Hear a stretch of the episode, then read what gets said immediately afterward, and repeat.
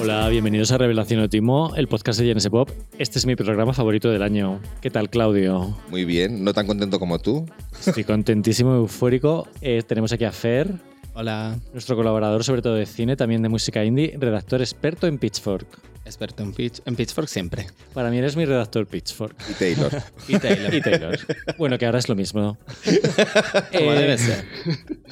Nada, venimos a repasar lo, mejor del año. Yo siempre he sido- súper fan de las listas. Yo lo- de lo primero que busqué en internet fue listas del año del Enemy, del Melody Maker, de la revista Q de los años 90. Y ahora somos nosotros los que hacemos las listas en papel. Bienvenidos a 1956. Oye, pero qué bonito te ha quedado este anuario, debo decir. Por maquetación, por portada, por contenido también. Sí, Eh, tengo que decir que estoy mucho más contento que el año pasado. Voy a contar otra vez que cuando vi el anuario de 2022 me puse a llorar. Estuve llorando 35 minutos de reloj. ¿Y no en tu limo?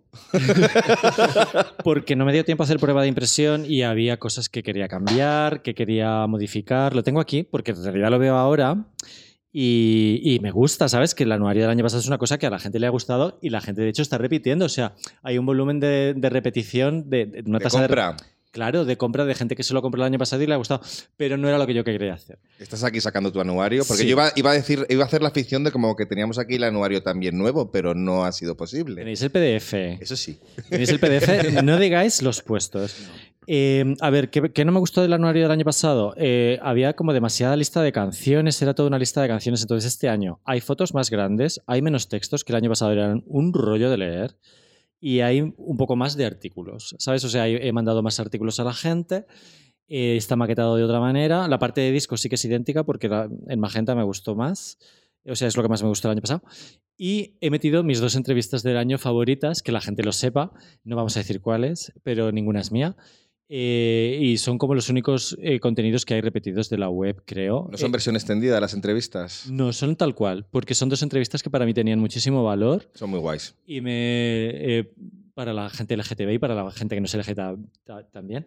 Y me hace mucha ilusión que estén en la Biblioteca Nacional para la posteridad, que esto, eh, lo mejor del anuario es que lo tienes que llevar a la Biblioteca Nacional y, y pasa la historia. Con ¿no? tu depósito legal y con todo. A ver, es, es muy guay este momento. Entiendo que estés muy contento porque, jolín, un año ha pasado ya. Qué guay es hacer el review de un año entero. Qué guay. Mira, cuando estamos grabando este podcast acaban de salir los grabs de Spotify. Yo quiero aprovechar para dar las gracias a todos los que estáis poniendo que eh, Revelación Otimo ha sido vuestro podcast número uno del año, o dos, o tres. Nos hace muchísima ilusión. Me encanta que la gente comparta la música que escucha. La gente siempre se queja en plan de, ya está todo el mundo poniendo en plan cuál ha sido su artista más escuchado, su artista menos escuchado. El mío, evidentemente, sabéis todos cuál ha sido. Eh, un besito. Y, joder, qué bonito es que la gente comparte estas cosas. Entonces, me parece muy guay que tú también compartas cuáles son para ti y, bueno, para todo el grupo de redactores de ese post, cuáles son vuestros discos y canciones favoritos del año. Claro, por favor, yo sí, menos mal que te has acordado de decir lo del Spotify Wrapped. Eh, muchísimas gracias a todo el mundo que lo está compartiendo. Hemos compartido los primeros que lo han puesto, ya no más no podemos ser porque son muchos, pero es un subidón la de notificaciones que tenemos hoy, ¿no? Eh, me hace muchísima ilusión. Y además, qué divertido es ver que escucha la gente que escucha este podcast. Relacionado, sí. Que es como. O solo. man- Está, está la gente que solo escucha la cadena Ser, gente que solo escucha Petardeo, gente que solo escucha Pérez Hilton, gente que so- somos el único podcast español que oye. Es divertidísimo de ver lo que hay ahí, la verdad. Muy variado, ¿eh? Muy variado. Pero hoy, dilo como Paco Umbral, hoy has venido a hablar de... Hemos venido a hablar del anuario, pero sobre todo hemos venido a hablar de 2023. A ver, yo voy a decir lo de las ofertas rápidamente. O sea, el anuario está a 11.95 en la tienda de JNS Pop, gastos de envío incluidos hasta el día 18. ¿Por qué hasta el día 18? Porque son los prepedidos. Es una manera de calcular cuántos vamos a fabricar eh, y no liarla muy parda con la, con la fabricación. Entonces, hay una oferta súper guay de 12,95 euros este anuario y el anuario del año pasado. Y hay una oferta que incluye también el libro que hice en, en pandemia, el de los, eh, los mejores discos del siglo XXI. Está todo en la tienda de jnsepop.com y hasta aquí el tema teletienda. No hay, no, hay, no hay código de descuento ni nada por ahora. Mm, Ahora no, hay gastos de envío gratis. Ah, bueno, pues eso es un buen que casi entro en pérdidas. Eh, mucha gente deja propina. Muchísimas gracias a la gente que deja propina. La gente que deja propina eh, recibe el libro antes, o sea, recibe el pedido antes porque Va Express. Hoy, hoy me han sugerido que hagamos, Express. que hagamos también un cameo de estos de que la gente nos pague por mandar saludos personalizados. Yo me apunto. Por favor, me parece una grandísima idea, la verdad. Vamos a hablar de 2023. Yo que- lo primero que os quiero preguntar es si os, si os ha parecido un año bueno, un año malo, un año regular o qué. Pues yo estoy leyendo mucho como que ha sido más flojo que el año pasado y puede que esté un poco de acuerdo, pero aún así me parece que ha habido, como siempre, ¿no? Hay, hay mucha música, sale muchísima música todas las semanas, entonces tiene que haber buena música, sí o sí. Eh, yo creo que 2023 ha estado bastante bien en general, al menos yo tengo un montón de discos y un montón de canciones que me han gustado mucho. Es verdad que quizá no hay un Motomami o una cosa así, o un Big Thief, ¿no? Que te sacan un disco que es una obra maestra. Pero sí pienso que hay muchos discos notables. O sea, yo mm, como eh, pensando en las listas y tal, como pasando los discos que más me habían gustado, fácilmente tengo 30, 40 que me gustan mucho. La verdad es que es lo que se está diciendo más, no sé, incluso mediáticamente eh, ha faltado un disco de una Beyoncé como los discos que ella saca que tienen muchas ventas y, y muy, muy buena crítica, ¿no? Eh, falta de cara a los Grammys ese disco también, ¿no? No sé si será el de Sisa, que salió en diciembre. Nuestro anuario va del 1 de diciembre al 30 de noviembre, o sea que estamos salvados con el tema Sisa, que la gente no se sorprenda de ver en las listas a Sisa, porque Sisa entra dentro de este, de- de este anuario. Pero sí que ha faltado un disco así tan perfecto. Yo, por decirlo en términos frikis, frikis de, listas del año, veo mucho disco de ocho y medio y poco de 9 o 9 con algo, realmente, ¿no? O sea, como que tenemos eh, pues el disco de Sufjan Stevens, el disco de Lana del Rey, yo creo que no han fallado a, la gente que los sigue, pero no han hecho ese disco rupturista que signifique algo en su carrera, que haya un antes y un después, ¿no? Claro, a mí, a mí lo, que, lo que me pasa es que yo muchas veces recuerdo los años, o sea, escucho un disco y recuerdo un año en concreto, por recuerdos asociados a, a- a lo que hacía o lo que vivía durante ese momento cuando salió ese disco. Este año no, no, no, no tengo ninguno que sea así tan, tan claro y tan estruendoso como para decir, este es el disco de 2023. Hay mucho, hay- razón Fer, ha habido mucha música, ha habido mucha música buena. Eh, lo que pasa es que yo tengo la sensación de que ha habido otros temas que se han comido a la música. Que hablas tú muy bien en tu editorial, que no voy a revelar, no voy a revelar de qué va tu editorial, pero, jolín, es que han, han pasado cosas en el mundo que quizá nos haya, ha- han hecho que la música esté un poquito apartada porque nos hemos centrado más en otras cosas. He hecho un editorial de política, lo puedes, Vale, pues lo puedes decir. lo, voy, lo voy a cambiar de aquí a que. a ver, estoy, estoy, estamos grabando esto. Las listas que habéis visto no son las definitivas. He hecho una prueba de impresión y van a cambiar algunas cosas y voy a cambiar parte del editorial. Pero el editorial es político, lo puedes decir. Ha sido un año muy político y yo creo que ha impregnado un poco la política para bien o para mal. O sea, se, han- se están haciendo discos políticos. Yo creo que muy avanzados a su tiempo, como es el caso de Christine and the Queens, y yo creo que y está el caso de Roisin Murphy, ¿no? De a, a quién le quién pensará que Roisin Murphy está demasiado arriba en nuestras listas o quién pensará que está demasiado abajo por razones políticas, ¿no? Hemos, hemos preguntado a la gente por su opinión eh, para que salgan el anuar- el anuario hay, una sección de cartas al director y muchísima gente, un porcentaje muy alto de la gente comentaba el caso de Roisin Murphy, ¿no? Ha sido un año político y, y también se puede decir, ¿no? No, que yo estoy encantado, que mantenemos de siempre que la música y la cultura es política, que evidentemente no se pueden separar, están interconectadas y que van de la mano juntas, pero había muchos lectores que decían que si iban a comprar este anuario, a pesar de toda la impregnación política que se imaginaban que iba a haber dentro, bueno, yo lo he leído un poco por encima y es solamente el editorial, luego tampoco hay tanto. No, no hay tanto. la A verdad, ver, hay no. 120 páginas que no hablan de política, podéis estar tranquilos. Hay uno que me ha puesto en los comentarios que todas las críticas hablan de política. Es mentira, es una, es una difamación. He puesto una denuncia ya en la Guardia Civil. Eh, que tampoco se asuste la gente porque no vamos a revelar ningún puesto. O sea, aquí venimos a hablar del anuario, pero no vamos a decir en qué puesto está cada canción. No es por Ni hacernos, cada disco. No es por hacernos los interesantes, por hacerme el interesante yo en particular, es que hay gente que lo ha pedido. O sea, eh, hay gente que quiere recibir el anuario y ver en qué puesto está, o si no está, no sé quién. Hay una pobre persona que me ha escrito que le de los cuatro discos que le gustan, creo que hay uno, pero bueno, da igual.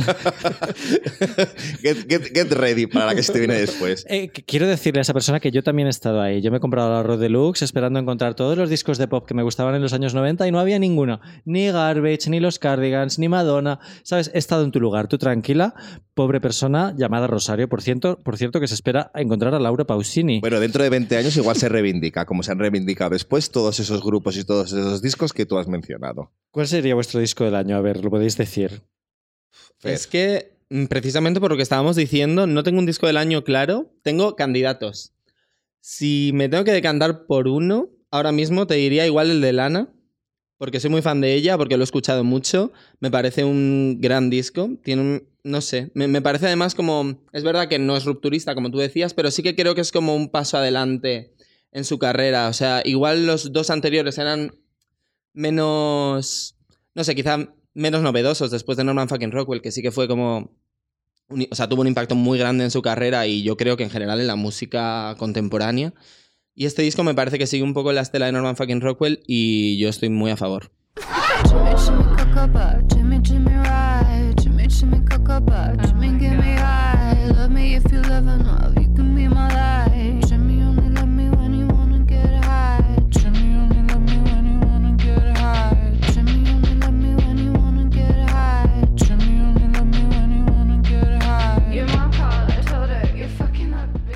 ¿Sabes qué me pasa con ese disco? Dentro que a mí me encanta el disco de Lana del Rey.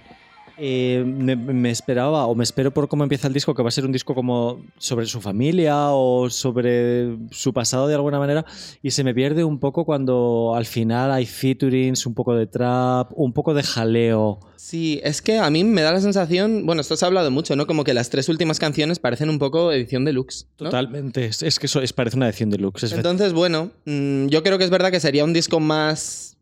Igual más compacto, no sé, como un disco más sólido si le quitas las tres últimas canciones, pero es que las tres últimas canciones me gustan también.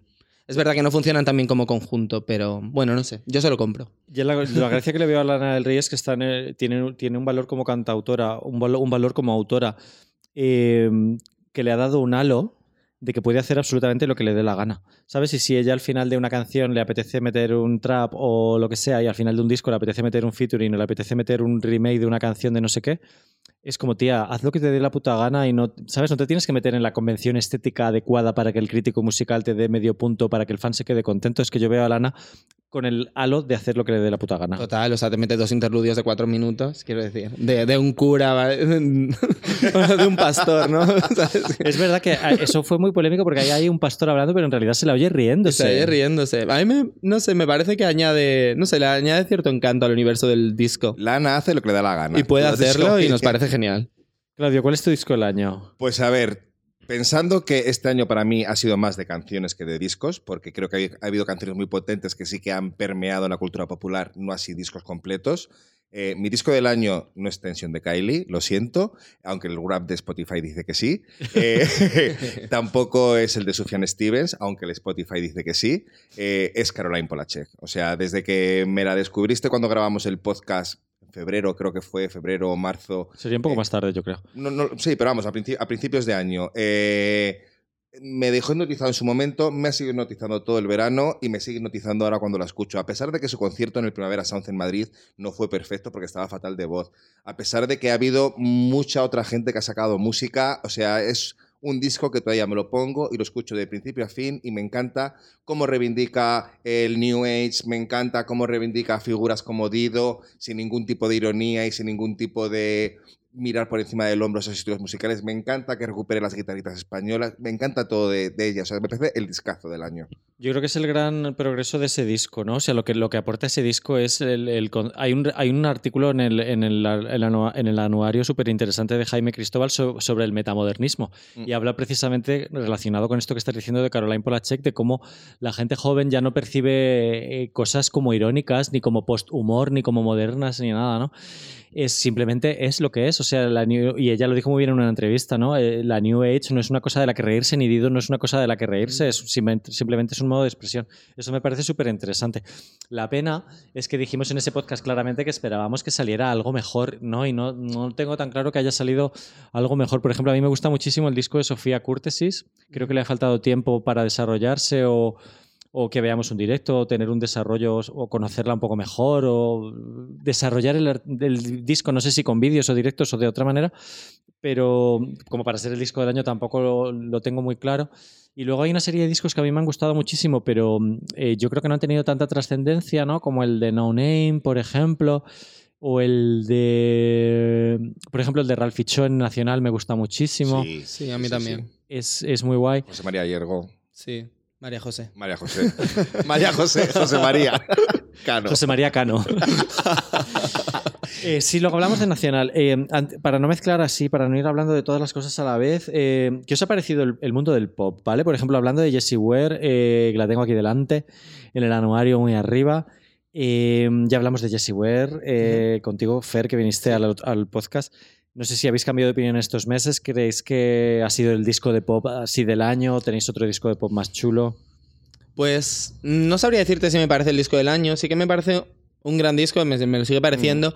Es verdad que lo que hablábamos cuando, había, cuando hicimos el podcast, estaba muy reciente este disco, y hablábamos de cuál es mejor What's Your Pleasure o That Feels, That Feels Good. Creo que ahora me posiciono 100%, creo que es mejor What's Your Pleasure. Me parece que lo he escuchado más. Igual en su momento me vino muy arriba con, yo qué sé, la nota, pero mantengo que me parece un gran disco. Lo ha votado, es el típico disco que vota todo el redactor de Es que está muy bien. Sí. O sea, es como un disco que está muy bien, ¿no? Es difícil que no te guste, yo creo. Pero no sé si me parece el mejor disco pop del año. Mm, puede que sí. A mí me gusta mucho uno que creo que seguramente no haya votado nadie, que es el disco de Descartes de Carly Rae Jepsen. Ah, car- Lo defiendo. Es que me parece bueno, ¿eh? Carne de, mejor, de lista de canciones, más bien, ¿no? Sí. Claro, es que para mí ha, ha pasado una cosa que es, hay muchas canciones que se sacaron como singles y que prometían discos maravillosos y no ha ocurrido. Por ejemplo, el caso de Rush de Troy Sivan. O sea, Mm. prometía que iba a ser un discazo y no ha sido el discazo que esperábamos. El caso de Padan de Kylie prometía que iba a ser un discazo y no ha sido. Eh, incluso, yo qué sé, Olivia Rodrigo o... mm, No sé, hay- hay- hay- ha habido como muchos... Shakira con, con, con, con Bizarrap, o sea, como que prometían que iban a ser cosas muy guays toda la nueva era que iban a presentar y se ha desinflado un poco cuando ha sacado el disco. A ver, Claudio, tú como... eh, tú estás aquí en representación de la gente, del, sí, sí, del de la- pueblo. del, del- del pueblo del llano. pueblo. Y has dicho una cosa muy, muy importante, que es que la gente ahora mismo escucha singles y la gente escucha Sí, playlists. O sea, realmente nosotros estamos aquí diciendo que si el disco de Caroline Polachek o el disco de Jessie Ware o el disco de Subjan o no sé qué, y la gente lo que ha escuchado básicamente son sus singles y generalmente en playlist. Eh, eso, es, es- eso, es, eso es claro. A mí me... Fer, Fer, decías, te contesto, ha, ha contest- ha votado a Carly, Pablo Tocino y tú tenéis votos gemelos muchas veces. Ah, mira, qué bien. Eh, y siempre apoya y, y- tal. Eh, pero en, en cuanto a pop, por ejemplo, me ha sorprendido muchísimo ver que Troy tenía un montonazo de votos de gente, de gente diferente en discos. Yo lo he votado, ¿eh? Claro, sí, sí, sí, claro. Eh, yo no le he puesto ni un punto. A mí, no me para mí ha sido, nada. para mí ha sido una de las grandes decepciones del año, ¿no? O sea, es un disco bastante soso. Eh, con el single marcadísimo, decisiones estéticas muy polémicas, como la del sample este. eh, todo el mundo volviéndose loco con el single de One of Your Girls, que tiene. Sí. La, la letra es muy graciosa. Sí, a mí es de, no es de las que más me gustan, ¿eh? Del disco. Creo que el disco tiene canciones mejores. A ver, la canción va sobre que quiere ser la, la chica del chico hetero. Del chico o sea, hetero, quiero sí. ser, es una llamada al chico hetero. Pero joder, es una producción de Daft Punk, de Daft Punk bastante chusca a estas alturas. y, y luego tienen lo de Guitarrica y tienen lo de La puta locura. Lo de la canción de La puta locura puede ser mi favorita, pero la segunda mitad del disco es una bola informe de cosas muy poco defendibles en una lista de lo mejor del año. Pero Troy está porque la habéis votado prácticamente todos menos yo. O sea, yo lo he votado. No me parece un disco redondo, ni mucho menos, y también creo que nos esperábamos otra cosa con los singles. Especialmente con Rush, que me parece una canción increíble. Sí, sí, sí. Eh, O y sea, es- Ras le he dado todo. sí, todo mi Rush am- es que- todo Rush mi amor. Muy buena. La hemos pinchado en el ocho y medio. Es clarísimamente Sí. la mejor. Mucha muchas gracias a Ay, la qué gente pena que haberme fue. perdido eso. Pues mucha gente fue y, y estuvieron ahí dándolo todo. Muchas gracias. Y, y Ras era la canción que más me apetecía pinchar de todas. Sí, me lo dijiste. Me lo dijiste. Es que es muy, es que es muy buena es que canción. es un subidón. O sea, esa canción, o sea, esa canción ya justifica que pagues el abono al Primavera Sound para ver a, a Troy Sivan. O sea, eso es así. Si no te lo solapan con, qué sé, lana. Pero o- es que, tío, eh, Estela Maris. yo- yo como, como persona del pueblo llano que no ha votado en nada de todo lo que habéis sacado en GNS Pop, es que de verdad es muy jodido cuando le pones toda la esperanza en una canción con, las, con, con el deseo de decir, bueno, por fin voy a volver a escucharme un disco y voy a volver a caer en la cultura del disco. Y llega al disco, lo escuchas una vez y no te dan ganas de volver a ponértelo nunca más.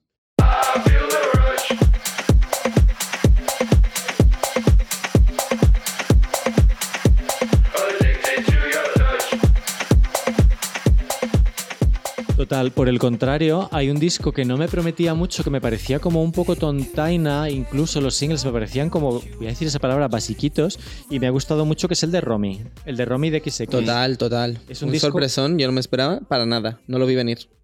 Pero que, que tampoco tiene nada más que es como dance, noventero, no sé qué, pero es que es tan elegante, está tan bien hecho, es- Funciona súper.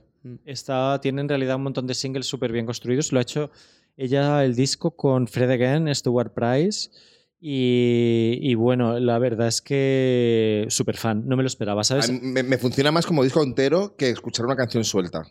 Claro, es que tú escuchas Strong o escuchas Love. Es como un set, ¿no? Como un Claro, porque empieza muy Mm. bajito con Love Sí. Eh, ella se ha inspirado mucho en la electrónica de los años 90. Yo creo que es electrónica espiritual del tipo Moby, aquellas cosas que hacía del Play, no sé qué.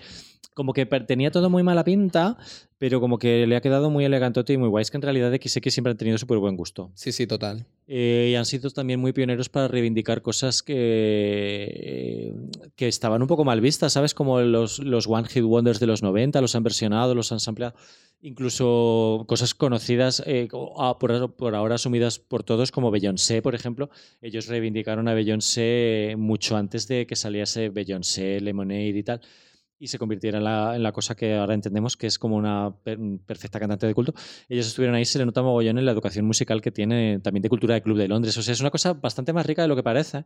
Era un disco que parecía como de seis y medio, siete, no sé qué, y la, y la verdad es que lo hemos votado todo súper, súper top.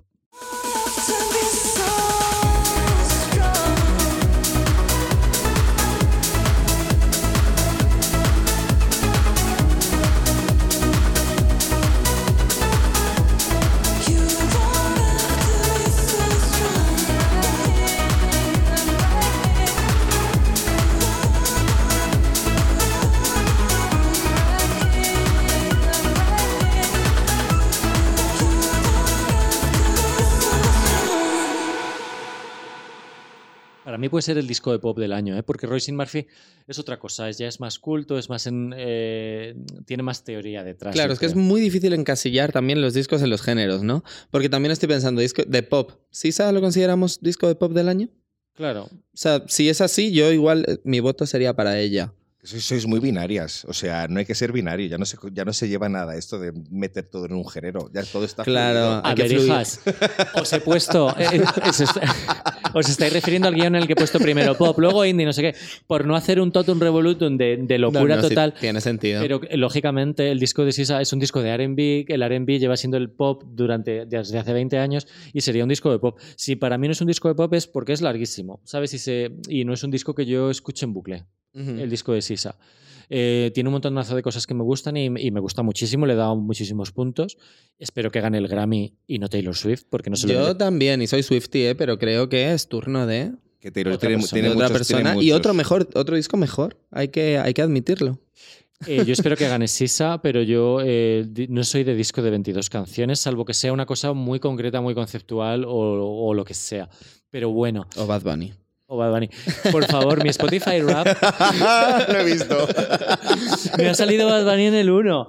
Pero joder, es que cuando tienes un disco de 22 canciones y lo reseñas tú, pues lo escuchas seis veces, por, pues te sale en el número 1. Pero vaya, que si yo hubiera reseñado el disco de SOS de Sisa, pues lo tendría en el 1 también, pero vamos, no lo reseñé yo.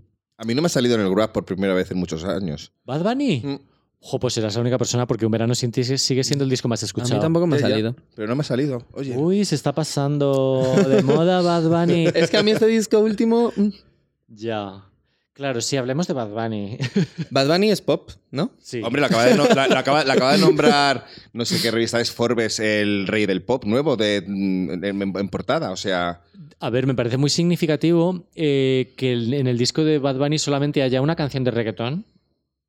Solamente hay una canción de reggaetón que además sale al final y además es la canción de reggaetón que se, o sea, la canción del disco que se está llevando a todos los streamings. Pero a su vez estamos decidiendo como que Bad Bunny no mola. O sea, que hay un montón de contradicciones que yo no sé qué va a pasar. no, mola, mola, No, mola. o sea, mola. a mí el disco no me parece mal, ¿eh? O sea, me gusta, pero sí que me parece peor que los otros. Me parece un poco repetitivo, me parece que se le nota un poquito más como la falta de ideas. Porque, por ejemplo, Un Verano Sin Ti era un disco súper refrescante, que tenía un montón, pues eso, un montón de ideas, mezclaba un montón de géneros, un montón de cosas que no te esperas, era un disco súper divertido y este me parece como más monótono. No sé. Claro, es que viene, viene de dos escazos, como yo hago lo que me da la gana y Verano sin ti Mm. y el, y el Entre Medias, que no me acuerdo cómo se llama, el último tour del mundo o algo así era, eh, que son discos muy guays, entonces este se te queda en comparación Mm. como menos. A mí, me- a mí sí me ha gustado mucho. Eh, le- entiendo lo que decís, por supuesto. Eh, creo que su valor es. O sea, su valor iba a ser casi que no hubiera reggaetón y que hubiera otras cosas, pues como el club trap este o el club rap o lo que sea eso. Y, y- y, por ejemplo, el sample, el sample de Aznavour a mí me hace muchísima ilusión que haya reivindicado a un cantante francés de los años 60, una canción del año 64, me parece. Y sobre todo el sentido que le ha dado, ¿no? Sí, en, eso cuanto, está guay. en cuanto a crisis existencial, crisis de los años, crisis de los 40 y tal, en su caso de los 30, que va a cumplir el año que viene.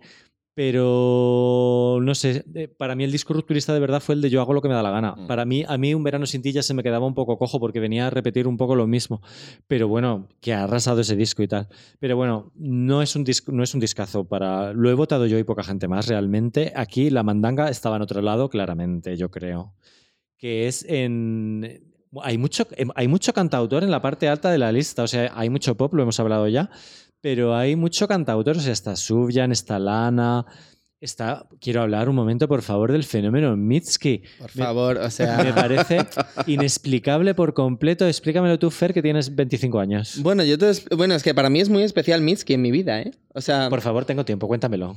de verdad, yo la descubrí pues justo cuando sacó, pues un poquito después de que sacara Puberty 2, que es su disco de 2016, pues ya la descubrí, la descubría como en 2017 o así. 2010, sí, 2017. Y mm, yo estaba muy deprimido en esa época, entonces, o sea, es como, mm, no sé, de repente escuché su música y era como esta tía que de repente como pone en palabras un montón de sentimientos, un montón de cosas.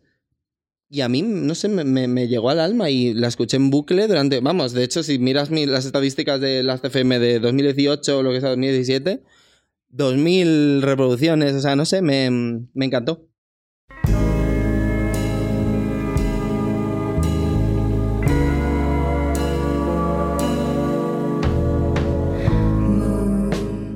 Y a partir de ahí, pues, no sé, o sea, creo que su forma de escribir su forma como de escribir sentimientos es muy original, es muy esquemática y las canciones son muy breves, son, están muy bien producidas, están muy bien compuestas. Puede que no invente quizá nada nuevo, pero creo que su forma de escribir es muy guay. Y me alegro un montón lo que el éxito este estratosférico. Claro, es que a mí ah, siempre me ha gustado y siempre lo hemos reseñado y tal, pero no me, claro, yo no he penetrado yo no he penetrado tanto en su mundo. Para mí era una autora pues de la escuela de St. Vincent, que a su vez era de la escuela de David Bowie. ¿Sabes? Como que me recuerda a cosas eh, pues que ya he escuchado muchísimo en mi vida, ¿sabes? Entonces no me resultaba tan refrescante. Y de repente, o tan refrescante no es la palabra, sino tan, no sé, que no, no me he metido tanto en su mundo. Pero de repente ves las cifras que está haciendo gracias a TikTok, que está, es que está súper arriba, o sea, está en, co- en- en canciones de 500 millones de reproducciones, es, es que es una, puta locura. Y en canciones que no fueron singles. Claro, eso es, es que la gente está compartiendo en TikTok. eh, eh, bueno, yo he estado viendo TikToks, es que he estado buscando virales de TikTok en, de Mitski y es, es fascinante. O sea, son habitaciones vacías, gente, tri- gente, gente triste. Sí, somos. Ge- ge- gente, gente triste en casa. eh, ¿Sabes? Pero esto es precioso. Lo estoy diciendo. No, es que no, además. totalmente. El, el vídeo de, My- de Love, a ver si lo digo, Love Mine, Eh, My Love, My Love, Mine All Mine. Mine ¿no? All Mine. My Love, Mine All Mine. A mí me encanta, es muy teatral, es, es muy sencillo, pero es muy bonito y me encanta lo que hace y tengo muchísimas ganas de ¿La has visto en directo? No. Ah, es que es muy teatral ella. O sea, el show que hace siempre es, es de ese estilo, ¿no? Como expresión corporal, hace cosas así muy raras, está muy loca. Mola mucho. Es que además me ha encantado una cosa que ha puesto en las redes, que es que se agotaron, las, por supuesto, con estos números, se le han agotado las entradas en Estados Unidos para los teatros que iba a hacer, que a lo mejor eran de 5.000 o 7.000 personas, y ha tenido que enviar un comunicado tipo Taylor Swift diciendo que lo siente mucho, pero que el espectáculo que ya tenía pensado era para 5 o 7.000 personas y que no podía... eh, Ampliarlo más. No quería ampliarlo a arenas porque a lo mejor perdía todo el sentido para ella, ya que hace una música así más de pop de cámara o, o más introspectiva o lo que sea. Mm. Yo aquí, aquí voy a ejercer un poco de la voz del pueblo. eh, no he escuchado el disco de Mitski, lo siento. Pero debo decir que también para esas cosas sirve el anuario. O sea, Claro, yo he visto, yo he visto 100%. la posición en la que le habéis puesto este disco, de Land in, in- Inhospitable and So Are We. Qué bien pronunciados en frente de Fer. que habla inglés perfectamente. Y joder, pues me dan ganas, o sea, escuchándoos me darán ganas de ponérmelo. O sea, me lo, me lo pondré, porque es que te lo juro, no, no, no, no sabía ni la existencia de. Así de A ver, fuera del mundo estoy. a ver, por A supuesto. mí me encanta el disco, me parece un discazo. ¿Te parece el mejor que ha hecho? No, pero Vale. me parece un discazo. Es que digo, a lo mejor lo ves un poco abajo en la lista. Em, o sea, bueno, es que lo que he visto arriba tampoco me parece mal. Claro, es que, O sea, es que mm, es que es lo que estábamos diciendo antes. Yo creo que hay un top 20 muy nutrido de discos de 8 y pico, muy buenos. Pero a lo mejor no es, no es definitivamente el disco de Mitch que con el que presentar a, la gente, ¿sabes? Que si escuchan el... yo diría Be the Cowboy, ¿no? Es como Claro. el... Claro, Be the Cowboy Sí. yo creo que sería. Eh, pero vamos, que discazo total y, la alegría de que esto se viralice en TikTok, ¿sabes? Porque eh, tenemos la, gente de mi edad, por lo menos, tenemos la visión de que en TikTok solamente hay gente haciendo el perreo o haciendo el monger de la canción de moda o a lo mejor un fenómeno tipo 100 Geeks o lo que sea, eh, que a mí me encantan también y, y de lo que más ilusión me hace que estén en el anuario, ¿no? Pero, pero que hay otro tipo de música que se puede viralizar en TikTok, ¿no? Como le pasó Sí. a Fleetwood Mac, por ejemplo, de los viejunos, Mm. o, de- o esto eh, de cara a la gente un poco emo. Ojo, ojo con Sí, usar la palabra perreo así como tal, porque acaba de entrar en la RAE. O sea, perrear es una de las grandes novedades del año, que perrear ya lo podemos decir sin ponerlo en cursiva. Pero han hecho, han hecho una definición súper machista. Súper machista, súper machista, y total. todo, que lo que hacemos los gays no es perrear. Ni las chicas con las chicas, las amigas con las amigas, ni nada. Solamente es la mujer delante y el hombre detrás. O sea, Es muy heavy. es, es reducir la esencia del perreo al misionero. O sea, una cosa antigua. Pues sí. O sea, si piensas que este podcast lo hacen carcamales, eh, métete en la RAE.es. Totalmente. Chunda, chunda. Y nada, eh, también, eh, bueno, Fer, eh, hay un disco que creo que solo has votado tú y quiero que hables de, de él porque, eh, ya que estás aquí. Julie Byrne, cuéntanos. Pues tenía muchas ganas de hablar de este disco porque cuando lo escuché, bueno, lo escuché porque este disco lo han puesto súper bien, eh, ha tenido unas críticas excelentes y la verdad que a ella, a Julie no le había hecho demasiado caso antes, hasta este año. Y cuando lo escuché no me dijo nada particular, pero mm, como que hubo una canción o algo así que me gustó mucho y me la volví a poner, entonces dije, bueno, voy a darle otra oportunidad a este disco. Y me encantó, me parece como. O sea, lo estoy escuchando un montón, es de mis favoritos del año. Eh, me parece súper bonito, habla sobre el duelo, habla sobre la pérdida.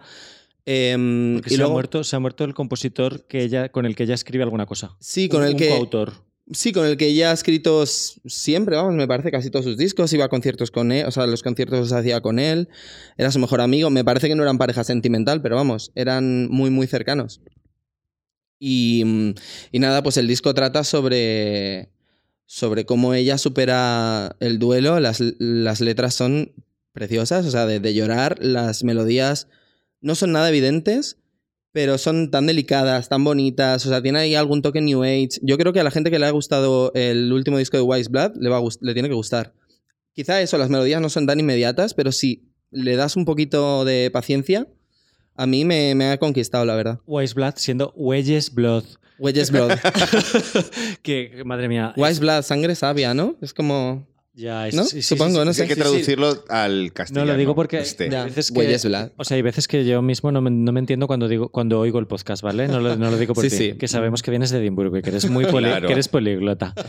Bueno, no nos pasemos. Eh, hay una cosa que eh, si, si lo he escrito mal en la crítica que he hecho para el anuario, lo estoy a tiempo de cambiar, pero hay una cosa que no entiendo de este disco, es como si él está acreditado, la persona que ha muerto, está acreditado como que ha hecho algunos arpegios de, órgano, por ejemplo, en, en una de las canciones, las letras tienen que ser...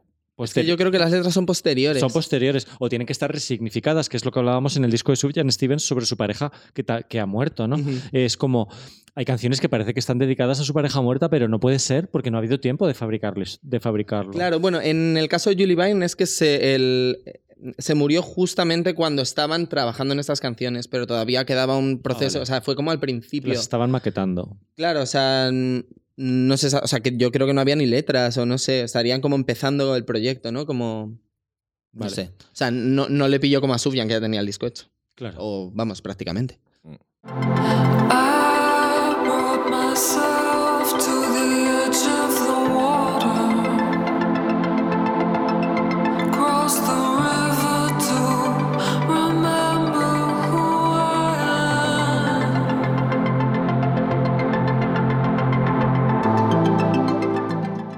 bien que Sebas hayas aclarado que las críticas que aparecen aquí, o los textos, son nuevos, como el año pasado. O sea, esto no es un refrito de la web. Sí, eh, hay algunas cosas que, eh, ya he dicho, hay dos entrevistas que a mí me gustaron mucho y en, eh, y hay cine y, en cine y series sí que se han reciclado textos porque no he querido hacerlo del año pasado, que era un texto corrido. Bueno, la gente ya lo verá. Sí. Este, año hay un top 10 de series y un top 10 de películas. No es como el año pasado y que se hacía un poco de bola el artículo quizá. Bueno, no sé, la gente lo que no le gusta que me lo diga y, le- y- y el año que viene volvemos a hacerlo. Al o sea. 2024. Pero el caso es que los textos son, son diferentes, sí. Y también te quiero preguntar, antes de que se me olvide, Fer, estoy viendo tu, tu- estoy viendo tu lista en, en- en un Excel. A ver, Y te a quiero-.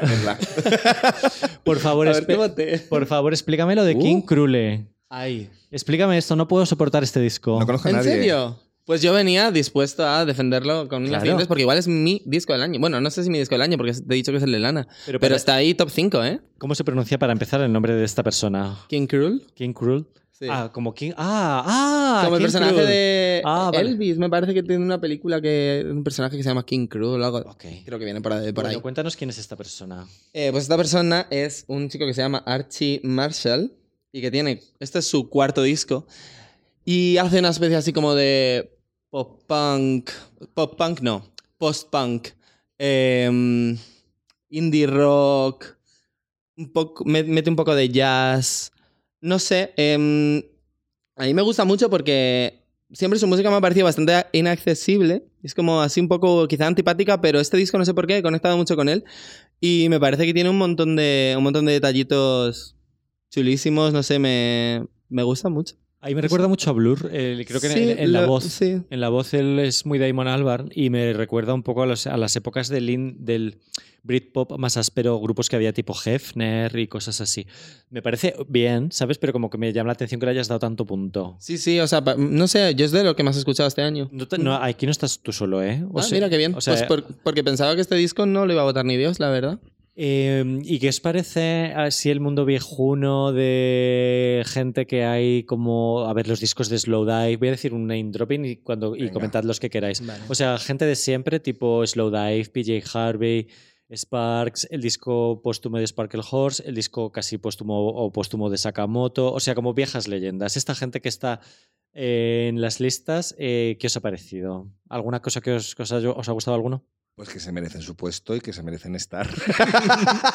A mí el disco de Slow Dive me ha gustado mucho. Es que creo que, bueno, Slow Dive es de mis grupos favoritos. Creo que lo hacen casi todo bien. Es como un grupo que funciona súper bien en conjunto. Se nota que se entienden muy bien, que se conocen mucho y como que toda la música que sacan realmente es muy, no sé, a mí me, a mí me gusta mucho. Bueno, no sé si tienes tú algo que decir sobre este disco. Quizás es el que menos me gusta, es como más electrónico, pero aún así lo he votado. A mí me parece. eh, el- el Slow Dive es el típico disco que votamos todos en GNS Pop, ¿sabes? O sea, no sé si voy a ver si hay alguien que no la votado. Bueno, no, porque da igual. Pero bueno, o sea, es el típico disco que nos sale súper arriba per se, ¿no?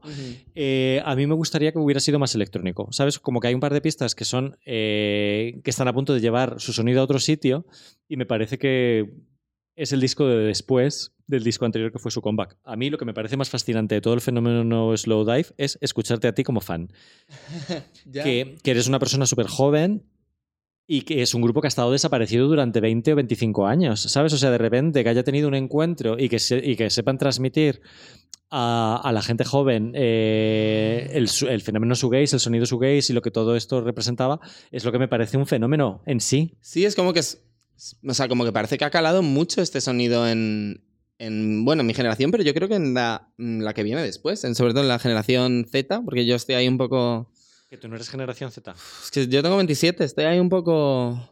Es que ellos mismos los- los- lo cuentan en las entrevistas. O sea, yo me, he leído entrevistas de Slow Dive. ¿Tú has hecho, tú has hecho una con Slow Dive también? Sí, sí, con el guitarrista. para Mm. nosotros. Y ellos han hablado de la gente joven que va a sus conciertos. ¿Sabes? O sea, uno empieza a, uno empieza a pensar, a ver, empezaron a salir un montón de grupos de, de shoegaze eh, influidos eh, por este sonido más depurados, ¿no? Eh, por ejemplo, Cigar- Cigarettes After Sex, ¿no? Sería un ejemplo, así- un ejemplo así palmario de un grupo que podía estar un poco influidillo por ese tipo de punteos y de guitarras. Mm. Y, y eso, evidentemente, lo hacía gente joven y conectaba con la gente joven. Y yo creo que ellos han servido, o sea, han sabido servir a la gente eh, que los ha seguido siempre y, y- y conquistar a esa Sí, gente. han encontrado un público nuevo y yo creo que sin buscarlo realmente. Totalmente. Mm. Que es como se hace. Sí. Luego yo voy a defender un poco el disco de PJ Harvey, que lo he votado prácticamente solo yo, o yo y Raúl, o no Mm. sé, un par de personas nada más. A la gente se le ha hecho un poco hueso, no sé si lo has escuchado. Sí, sí, lo he escuchado. Me parece bien, pero no. También eso, lo que decía Claudia, hay muchísima música, eh, es imposible escucharlo todo. Lo he escuchado, pero no lo suficiente como para tener una opinión súper formada. Está Mm. inspirado en un libro que ya hizo, es muy obtuso, el libro se acaba de publicar en español, creo, o está a punto de salir.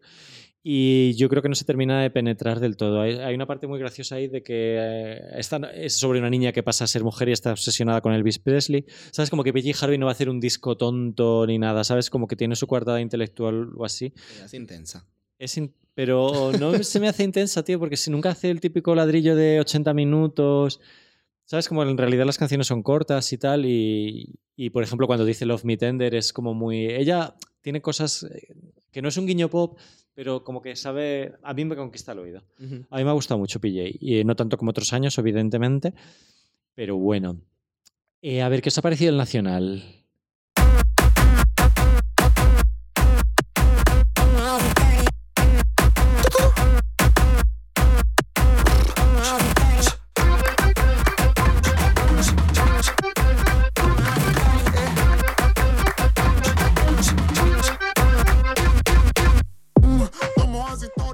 Tú decías María José Yergo, Claudio. Sí, no, me, me- Fichó. Fichó eh, Rodrigo Cuevas, Belén Aguilera, o sea, creo que el- la- veo muy diverso lo que es la música española, más de lo que podría parecer si de repente piensas en música española.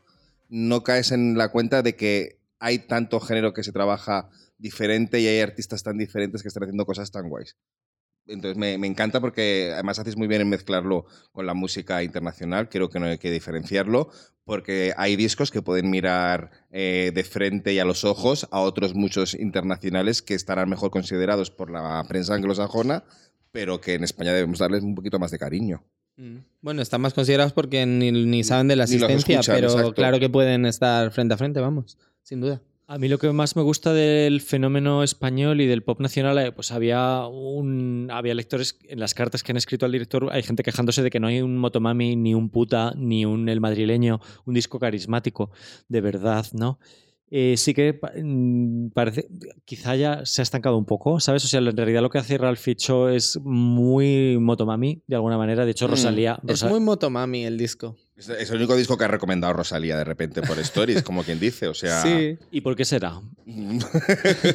Eh, pero lo bueno que tiene ahora mismo eh, el pop nacional, que es a lo que voy, es que él puede copiar una cosa de Frank Ocean o puede copiar una cosa de, no sé si es Travis Scott o lo que sea, pero en cuanto le mete un poco de folclore nacional, un poco de ritmo latino por aquí, unas palmas de flamenco y un beat de reggaetón mezclado con no sé qué, queda una cosa, pues, lo que por lo menos es lo que yo entiendo como muy 2023. Y además muy divertida, es muy ágil. Claro, es Mm. que, es que ya no, ya cuando, cuando la gente hace eso ya no piensas en estar haciéndose un Rosalía. O sea, ya hay como hay una corriente de artistas que están haciendo esa mezcla de el folclore con otro tipo de géneros y de música que ya no suena a quiero seguir la estela de Rosalía, sino que realmente tienen un discurso propio a la hora, a la hora de crear su universo.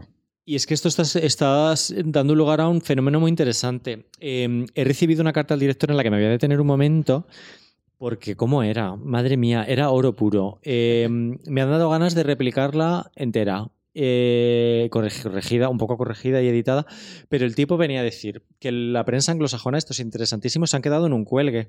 Y yo lo percibo en el modo en el que re- re- reciclan el grunge, reci- reciclan el indie, reciclan el shoegaze, reciclan el Britpop, reciclan el drum and bass, por supuesto, todos los samples de los 90, ya hemos hablado de qué pasote de samples de los 90. Y mm, como que se han quedado, los, artistas y la prensa se han quedado en eso. Como que no están sabiendo reciclarse más allá de eso. Y a mí es la razón por la que me da tanta pereza, por ejemplo, pues un grupo como Wednesday o King Cruel o incluso Mitski no me da pereza, pero como que para mí nunca sería el disco del año. O sea, como que veo un montón de reciclaje. Por ejemplo, Slow Tie, que es un disco que me gusta, pero no deja de ser lo mismo que Slow, eh, Slipher Mods mezclado con Blur, con los Streets. ¿Sabes? Es como que veo en el mundo anglos- anglosajón muy en el eterno revival y creo que en España tenemos la baza de tirar de un montón de folclore latino, del folclore nacional, de sus propios beats, de lo, de lo que copiamos a, a los anglosajones. Eh, y me parece que están saliendo cosas mucho más ricas y más divertidas y más entretenidas y artísticamente de más valor que el típico disco de, lo siento, voy a decir, Phoebe Bridgers, que es Ya estamos. no ha, no ha sacado nada.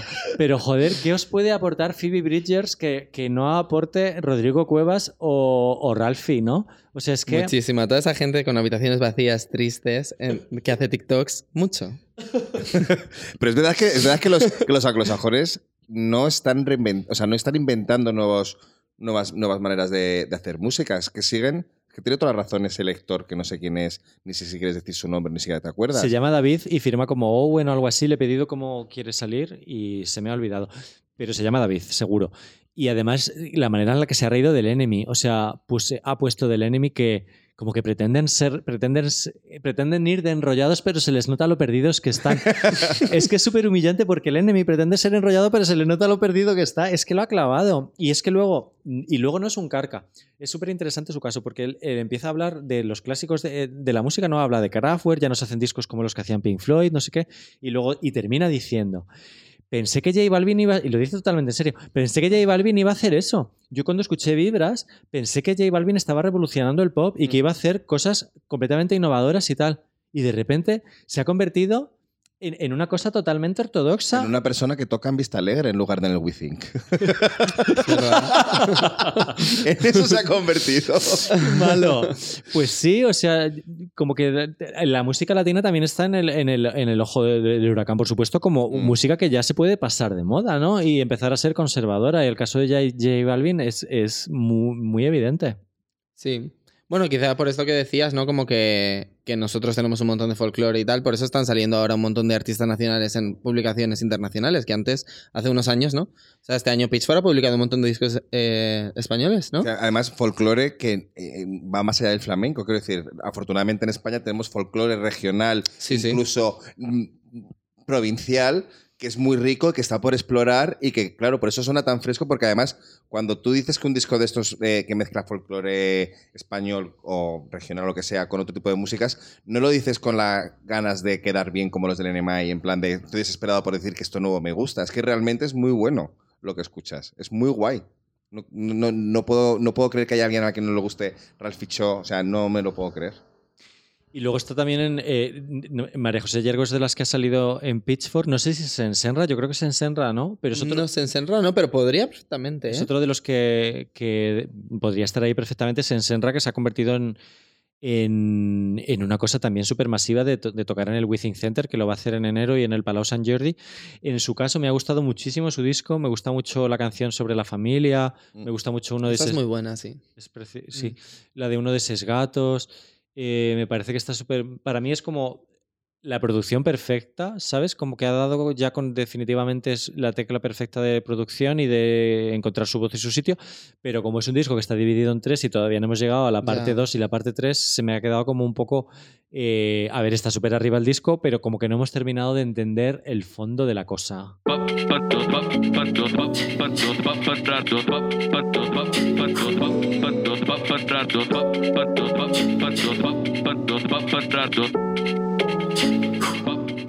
Ya, pues mira, yo no lo he votado porque mm, de primeras no me convenció demasiado. Es verdad, mira, justo esta mañana lo he escuchado porque estaba escuchando varios discos así que me como que me faltaban o que quería volver a escuchar y me ha gustado mucho más. Me gustó, así me pareció mucho más inmediato eh, Sensaciones. Claro. Y Corazón Cromado también me como que me gustó más de primeras, pero bueno, este disco yo creo que igual se entiende mejor en su totalidad, en las tres partes, cuando ya salgan. Eh, igual Sí, ¿no? Pero bueno, es otra de las, eh, de las cosas que no podíamos dejar así de comentar. De español, eh, no sé si escucháis algo de Underground. Yo estoy obsesionado con la élite, me parecen divertidísimos.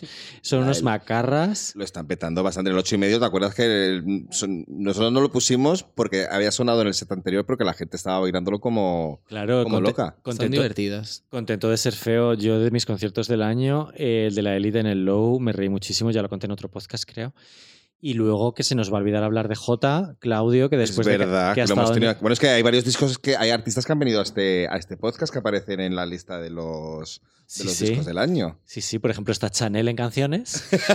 No, hombre, pero está Belén Aguilera, Ahí es verdad. Bueno, es que está Tulsa. un beso para Tulsa que ha hecho un disco súper importante sobre, el, sobre el dolor de la mujer. Pues no lo he escuchado. El dolor social eh, es súper interesante. Es sobre un personaje que se llama Madora y, mm, y es una metáfora sobre eh, la función de la mujer como cuidadora, sobre la obligatoriedad de la mujer de ejercer ese rol en la sociedad y en casa. Incluso ahora que las mujeres son ingenieras o no sé qué, como que siguen teniendo ese rol en casa.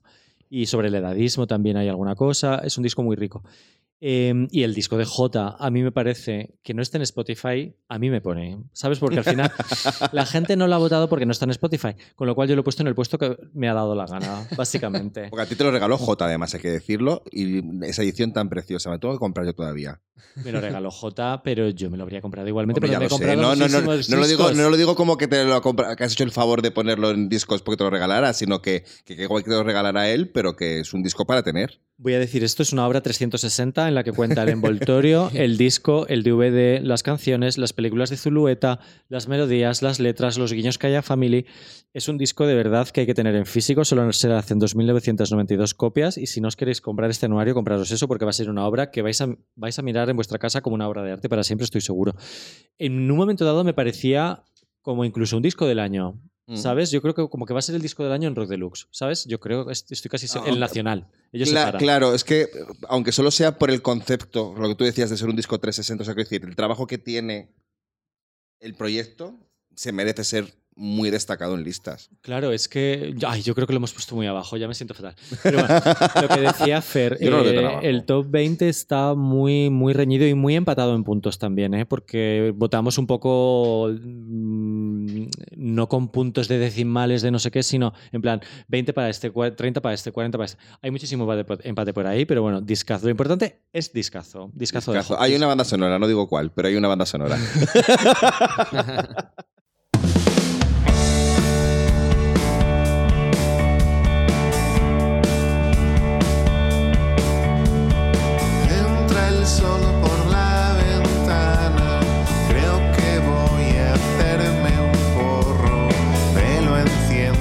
y... Luego eh, quiero dedicar unas palabras al mundo LGTB.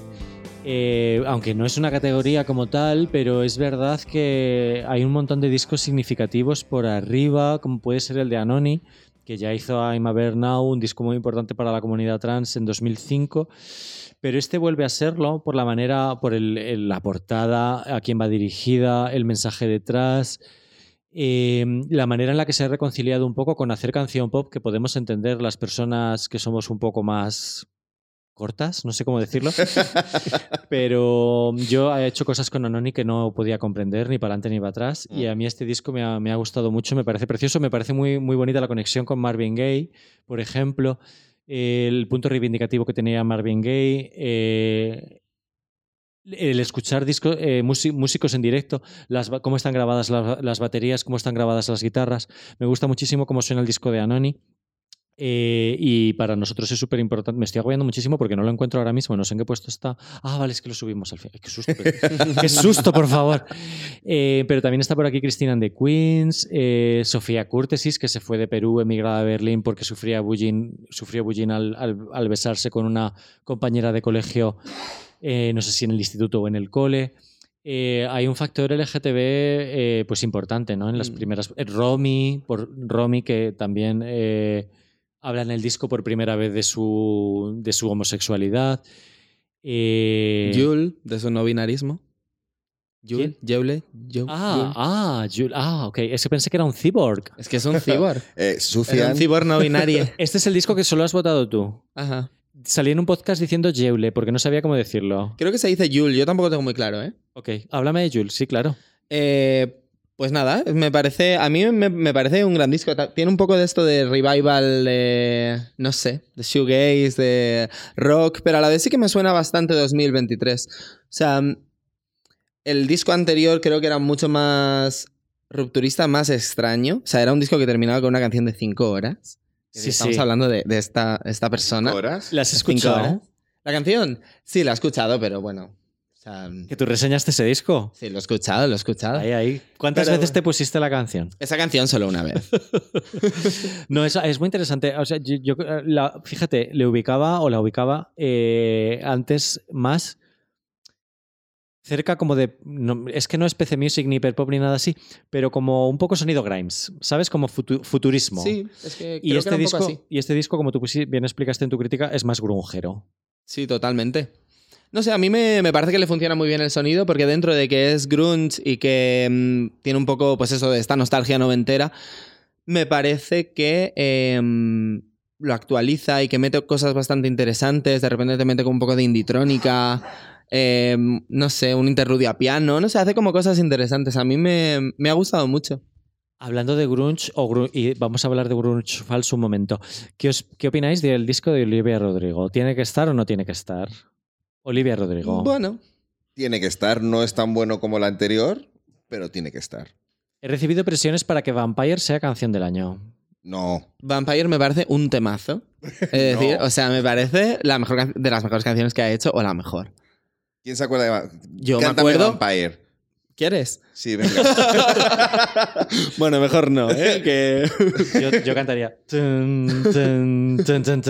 Oye, la tía, la tía cuando anunció el concierto que viene, que viene de concierto a, a España, a Madrid y Barcelona, era como la Taylor. Tenías que apuntarte primero Sí, a sí. una lista que te diera acceso a poder comprar si acaso entradas. Es muy heavy. es que es el mismo público. Vamos, Vampire es una canción de Taylor Swift. vale. ¿Qué? Sí. ¿Qué qué? Que Vampire es una canción de Taylor Swift. Pero- Podría serlo. Pero Taylor Swift cuando ha hecho grunge. Bueno, Nacho Grunge, pero ese puente, por favor, podría estar en Lover o en cualquier... No sé. Pero, Se nota que se ha, se ha se ha estudiado la... A ver, las melodías de, de La Olivia- discografía de Taylor. Olivia- la- las melodías de Olivia son Taylor hasta el punto de que Taylor le, pi- le- le exigió unos créditos. Eh, pero justamente esa canción eh, no es la que más me recordaría a Taylor Swift. Pero bueno, eh, a mí me gustan. hay, hay- las baladas de, de Olivia Rodrigo no me gustan. No, Eh, tampoco digo, mucho. hay, hay gente que me gustan sus baladas, eh, no es que tenga nada en contra de la balada, pero justo las de Olivia Rodrigo no las veo. Bueno, Drivers License sí, Hombre. pero digo las de este disco. Eh, como que no. Eh, y la parte rockera me parece, no sé. No me ha gustado mucho, la verdad, pero bueno, Olivia Rodrigo está... A ver, a mí el disco sí me gusta, pero vamos, creo que ha tenido igual unas críticas un poco exaltadas, ¿no? Como demasiado... Sí, bueno, pero yo, yo veo el disco. Bueno, no, yo le puse un 7,5 que está muy bien y aún así la gente como mm, decía que, que era muy poca nota, tal. Yo creo que está bien puesto, ¿eh? Yo veo la, po- 7,5. la- la posición que tiene y yo creo que no le ha quitado el puesto. Ningún disco se ha quedado fuera para que entre Olivia Rodrigo. O sea, Sí, sí, sí, se han ¿Sí? quedado fuera. Te digo uno en la oreja. No sé si queréis hablar más de discos. Yo quiero mencionar un par de pasada. Me ha gustado muchísimo el disco de Cara Jackson y creo que solo lo he votado yo y de otra persona. Jo, lo he intentado, ¿eh? Pero es que no conecto. Es el rollo Nick Drake. ¿Te gusta Nick Drake? Me gusta Nick Drake. Sí. Eh, pues me ha gustado muchísimo. Y me gusta muchísimo el disco de Lemon Twigs, que es un grupo de revival, que antes he estado criticando el revival. Ya sabéis que las personas somos contradicciones andantes. Es que lo estaba escuchando ayer y digo, que me diga de Wednesday esto y que le guste de Lemon Twigs.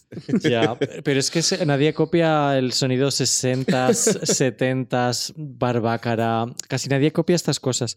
Y ellos al principio creo que lo hacían con un poco de ironía o medio mongers, con óperas protagonizadas por monos y cosas así. Pero este disco por fin es normal. Es un poco la llegada a queremos ser mainstream, no raras como MGMT, Foxygen. Y, y no sé, me parece precioso. La canción de Corner of My Eye es de llorar, me parece. eh, una canción romántica de, mirar a. A ver si la, persona que te gusta te está mirando de reojo y tal. Me parece, no sé, una cosa preciosa. Pero bueno.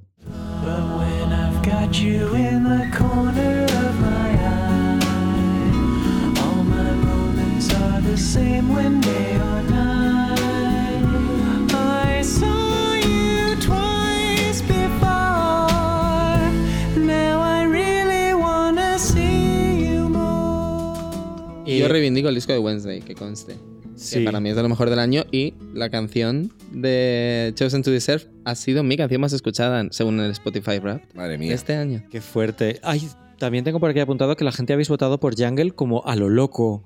A lo loco. ¿Jungle? Yo Sí. no he votado Jungle. Bueno, pues Jungle están, tiene muchísimos votos. De Están, hecho, es que no me, ¿No te gustan? no me va mucho, ¿no? Pues a mí me gustan, pero, ¿sabes? Como que no, no me parecen como que tengan algo especial. Y creo que han conectado con una parte del público un poco insospechada. Y, y- y me alegro un montón por, por ellos. Y luego, ya por- y ya termino con discos de verdad. eh, os quiero preguntar por lo de eh, André 3000. André, André 3000. Outcast. Outcast. Este hombre de- del rap y tal que se vuelve con un disco inspirado en la flauta con canciones de 12 minutos, títulos de dos horas eh, de pronunciar que no vamos a decir aquí.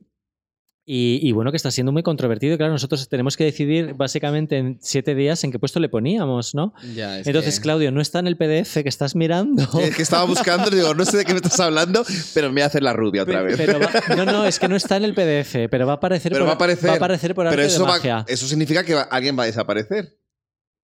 Hay alguien que solamente va a aparecer en canciones que estaba en discos, sí. Vale. Entonces, esto, yo he tenido que hacer una encuesta súper rápida. Entonces, he tenido reacciones. Ahora, Fer, te voy a preguntar tu opinión, pero que- primero voy a decir la de Raúl, que me ha dicho Que diga. que sobre André 3000 o 3000, ¿qué quieres que te diga? Yo iba muy dispuesta a que me gustara, pero me parece una turra New Age infumable, que no llega ni a butade, que rapee y se deje de mierdas. Bueno, yo no estoy nada a favor. Yo cuando escucho este disco lo que me dan ganas es de dejarlo todo, irme a la India a seguir a un líder de una secta y ya está. La Y Mesías. dedic- a la Mesías, dedicarme a meditar y punto. Eh, o sea, ¿te ha gustado? Es, claro, es, un disco muy difícil de valorar en una semana. O sea, es un disco sorpresa que salió la semana pasada. Tengo que decir que el disco de Tulsa nos lo pasaron hace semanas. El disco de Peter Gabriel, que sale el 1 de, el 1 de diciembre y no vale por el anuario, porque el anuario, lo siento mucho, acaba el 30 de noviembre, nos lo pasaron hace semanas. Pero el disco de André no se lo han pasado a la prensa hace semanas. Es un disco que hay que valorar corriendo y es un disco súper chungo. Tú me estás diciendo que lo has escuchado un montón de veces. Yo lo he escuchado mucho porque estoy en una etapa de mi vida que escucho mucho ambient. Estoy, mm, no sé, mientras trabajo, lo que sea, lo escucho un montón. Y me gusta también mucho como escucharlo en el bus nocturno. Yo me pongo con eh, la flauta y tal. No sé, eh, me parece... Necesitas contexto. Sí, no sé. Eh, la, gente borracha a mi lado y yo escuchando a Andre 3000, no sé, es algo mágico. Eh, no sé, me parece que es un disco que es mm, un poco inabarcable. Hay un montón de cosas, pasan un montón de cosas, suenan un montón de cosas, pero es que me parece precioso, me parece que las melodías son muy bonitas, eh, como que te atrapa, es espiritual, es, no sé, mm, es que es, muy difícil de, de describir, ¿no? A mí lo que me pasa es que no me he dado es- Yo estoy reescuchando un montonazo de cosas para ver si las subo un puesto o no, las cómo las maqueto en función de las fotos, ¿sabes? O sea, es un poco mm, locura. Me gusta mucho la primera pista, que además ha entrado en el Billboard, eh, pero después me cuesta mantener la atención, ¿sabes? O sea, es La última, mi favorita, Vale, recomiendo. vamos a escucharla entera. 17 minutos. Bravo. Ahora volvemos. que no. Eh, vamos a hablar de canciones. Sí, que- guapa, que para ser un año de canciones más que de discos, llevamos una hora hablando de discos. Hija, que para un día que viene Fer, para un día que podemos hablar de Slow Dive, Exacto, a mí me encanta hablar Sí, de es esto, puedo estar tres horas. déjame ser feliz. Canciones. ¿Cuál es tu canción del año, Padam? Pues ya está. A ver, debo decir, pero más allá de que sea la canción de Kylie, ¿vale? Imagínate que no es de Kylie, que es otra persona. Es que es una canción que ha significado mucho este año. O sea, no estoy nada de acuerdo con el. O sea, está bien de, puesto. Yo lo hubiera puesto un poquito más. Eh, pero es que creo que es una canción que va más allá de. que tiene valor más allá de lo estrictamente musical. O sea, el fenómeno Padan es un fenómeno este año como no ha tenido otra canción. Quizás, quizás, quizás, a lo mejor la de Shakira. Me refiero a cómo ha- ha ido a otros sitios más allá de lo que iba a ser su público objetivo. A ver, en cuanto a fenómeno, la canción del año es la de Shakira. Bueno, eh, para no me compares. O sea, uno- hubo un día que fui al supermercado del corte inglés y vi una persona cantándola en las escaleras mecánicas, a una cajera y a otra que sí, persona que sí, que sí. cantándola en el supermercado porque la estaban poniendo en el hilo musical, no porque la gente se hubiera loco, vuelto loca ya total. Ya Y digo, mis peor día de y- mi y- vida, y la verdad. y mis sobrinos lo cantan y la gente de, lo canta gente de 8 años o la canta gente de 60 años. Entiendo, pero quiero decir, el significado, el- la- lo que ha significado Padán para el mundo maricón, que es el único mundo que me importa, maricón acogiendo lo que, es, lo que es todo el espectro LGTBIQ+, ¿vale? Es una manera de reducirlo a una palabra. El mundo maricón, lo que ha significado Padán no ha significado Shakira ni ha significado nadie más. Punto. Yo es que ni siquiera es mi canción favorita de Kylie de este disco. Ya lo sé, ya lo sé, pero es que Yo estoy contigo, Sebas. A mí tampoco me... Pero que insisto que no es cuestión de la calidad de la canción, sino por lo que ha significado No, la pero canción. claramente tenía que estar en el... Ya está. Sí. O sea, lo entiendo. Es un poco como, para mí, el- la canción maricona del año es Rush, de Troy Sivan. Total. Bueno, es su opinión. No, joder, que es muy buena también. La verdad es que es muy, es muy, muy, muy, muy buena. Pero Ras lo tenía más fácil para triunfar. Claro. Sí, puede ser. A ver que eh, en UK probablemente Padama haya triunfado más que Rush, ¿eh? En listas hasta en el top 10 y todo. Rush creo Es que, que no hay nada como 20, tomar vamos. Ras escuchando Padam. ¿A ti no te gusta Shakira? Fer, ¿nos quieres contar algo? Mira, a mí Shakira me gustaba. En pasado. no, pero la canción esta de Bizarrap es que no puedo soportarla. No me parece ni divertida, ni... No sé, es que... en- O sea, no sé, me parece que una de las producciones más aburridas de Bizarrap. No, no entiendo el fenómeno en absoluto. O sea, entiendo el cotilleo y que hace gracia y tal, pero más allá de eso, Me parece un tema raro. se me escapa. Estoy de acuerdo con todo, con lo que quien está a favor, quien está en contra, todo. Es que estoy a favor de, todo. O sea, la gente que. Yo al principio la odiaba por la producción, digo, pero justo lo que has dicho tú, exactamente lo mismo. Pero luego he ido entrando en ella y es que me parece una risa y me parece un momentazo de 2023 y me parece súper decepcionante que mucha gente no la ha votado, ¿sabes? Y es como. ¿No lo han pero- votado? Mucha gente no. Yo Pero no la he ¿en qué votado. mundo vivimos? A ver, ¿acaso hay Para mí era algo un peor? posible nu- número, para mí era un posible número uno. Sí, ¿eh? sí, no es un número uno. Está. No sé, no sé si me gusta mucho el puesto que le has puesto también a esta, a esta canción. Pero hay una cosa. O sea, una canción solo le puede pasar algo peor que, no- que, que gustarle a todo el mundo. Y es pasar desapercibida. Y esta canción no pasa de- desapercibida. O sea, que tenga haters significa que es una buenísima canción. O sea. Que alguien diga, la odio porque es cotilleo, porque no me gusta la producción, me da igual, que diría Rayo McQueen. O sea, me da igual, amor, todo el mundo conoce esta canción. Eh, hablando de canciones que conoce todo el mundo, ha salido eh, o precisamente hoy Spotify Wrapped y creo que las canciones más escuchadas del año son Flowers y Kill Bill de Sisa en todo el mundo, ¿no? ¿O cuáles serán? Sí, puede Pues ser. no lo sé. Lo- te, lo puedo, te lo puedo mirar aquí en una noticia que has Pero hecho tú. Flowers seguro. Otro fenómeno que se me escapa A mí me ha salido. totalmente. ¿Sí? Me ha salido en el. En el, en el- No entiendo esa canción. O sea, me, me estoy perdiendo algo, yo creo. Vamos, yo perdiéndome algo desde que salió. A es que no me, lo entiendo. A mí me ha salido Belén Aguilera. He tenido Oye, con pues Belén. Aguilera un crash loco, loco total de me encantan las letras que habla sobre salud mental y tal. Eh, yo súper fan de Belén Aguilera. Ojito con el pop español. Debo decir que este año, o sea, ha sido un año en el que por fin han tenido una relevancia muy bestia. Gente como Ana Mena, gente como Aitana. O sea, que hay, hay, hay un, un género de la diva española joven haciendo música latina, electro, tal, que es muy guay. Que, más allá de que yo conecte más o menos. No, sí, sí, sí. Además que está- estás mencionando gente que está en el anuario.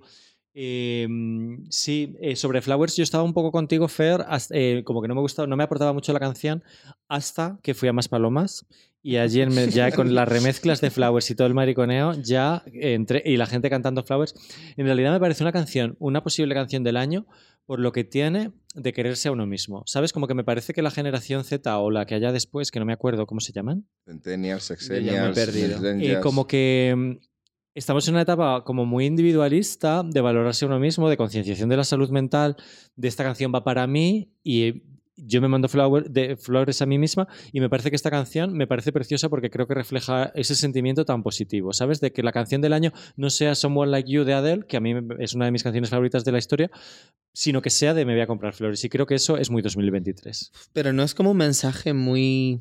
No sé, quiero decir, hay un montón de canciones que van sobre esto, ¿no? Como sobre quererse a uno mismo y tal, que me parecen mucho mejores. No sé. Es que realmente no me parece. A mí- a no mí que aporta tiene- nada tiene- esta tiene una canción. melodía súper No me molesta, ¿eh? pegajosa, No me parece mala. Pero. Tiene una melodía eh, súper pegajosa. O sea, la escuchas una vez y se te queda metida un rato en la cabeza. Tiene la inspiración en I Will Survive también. Claro, es Mm. que que no es que sea una canción mala que copiar sin melodía.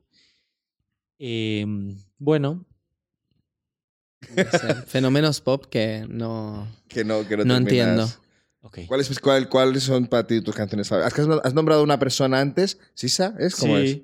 Sí. Eh, Sisa. De- debo decirte que yo tampoco, o sea, de nuevo, es de, la más escuchada en de las más escuchadas en Spotify. No la había escuchado hasta que me has pasado el anuario. Y me encanta porque la- me recuerda un poco esa canción en concreto. Luego el disco ya he visto que es diferente. A la Lily Allen de los, del 2007. Por la melodía Oh. infantil. Sí, Yo es creo. como una referencia que nunca hubiera pensado, pero entiendo pero lo es que de dices. repente me, me retrotrae a Lily Allen. A ver, Kill Bill ha sido eh, un temazo, ha sido graciosísimo lo que pasó con ella de estar en el número 2 del Billboard 200 semanas sin conseguir el 1 hasta que al final lo consiguió. Eh, con razón ha terminado siendo de lo más escuchado. A mí me encanta la letra desvergonzada de Mm. he matado a mi Es ex divertidísima. y tú eres la siguiente. Y luego, y luego cantando I'm so mature, I'm so mature. O sea, qué madura soy. O sea, yo creo que es una canción muy divertida sobre Sí. una película muy divertida que se llama Kill Bill. eh, y creo que está muy bien traído. Sí, y además como que encaja muy bien en el universo de, de Sisa, que siempre habla de relaciones tóxicas, de inseguridades. O sea, no sé. Está, está muy bien metida en el disco. A mí me encanta el disco de, de Sisa. Bueno, Control es uno de los discos de mi vida, yo creo. O sea, me, me encanta. Y me siento siempre muy identificado con, con los sentimientos que expresa Sisa en sus canciones. Y Kill Bill creo que, pues eso, es una canción un poco más desenfadada. Quizá no es mi favorita, pero creo que es una canción importante.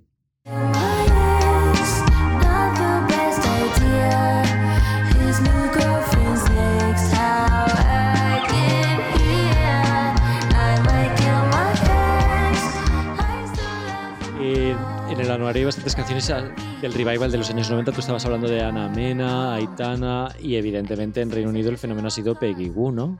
Sí, un fenómeno pop que sí que entiendo totalmente. O sea, yo, yo- llevo siendo fan de ella mucho tiempo. Esta canción es su canción más comercial. Creo que está diseñada para ser un hit.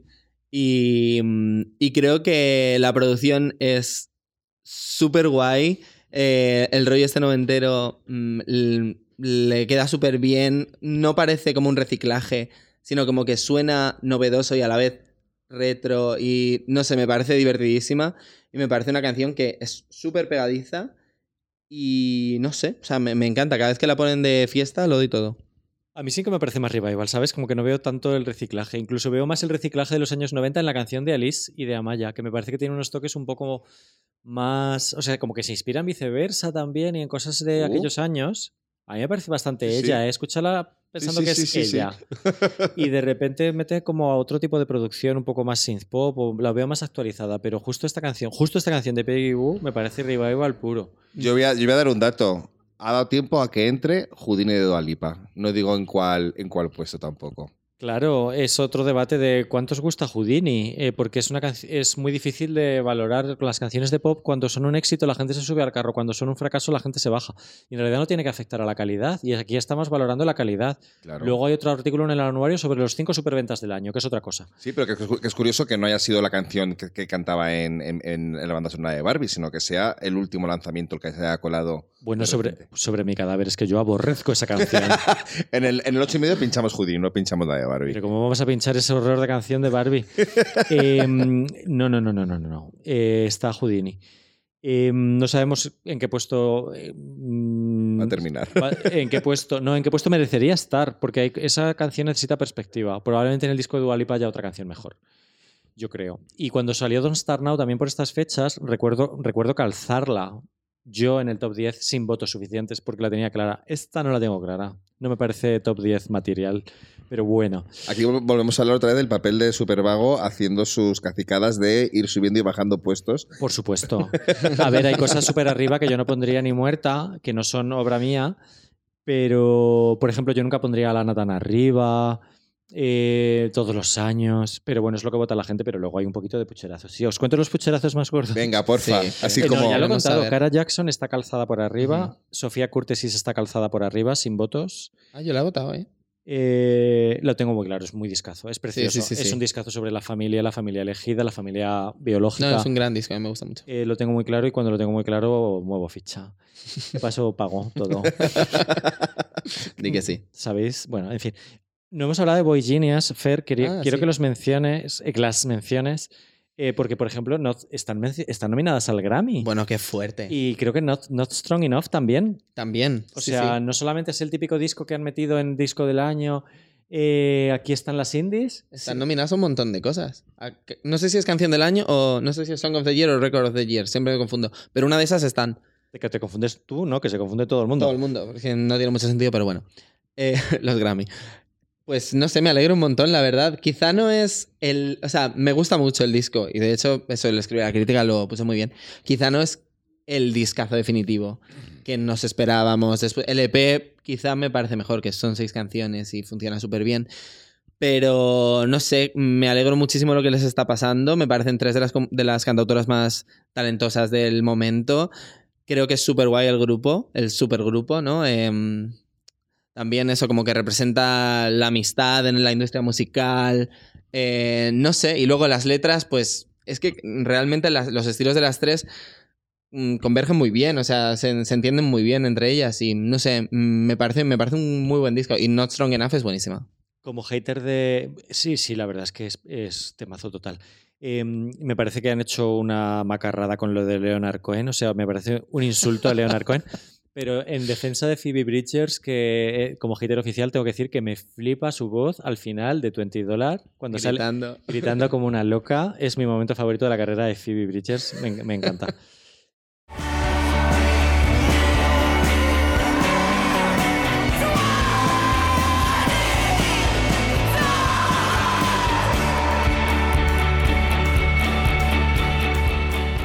Eh, también que Lela, o sea, Jordi Verdallí quería poner Contact de canción del año en Genesis Pop. Estaría a favor.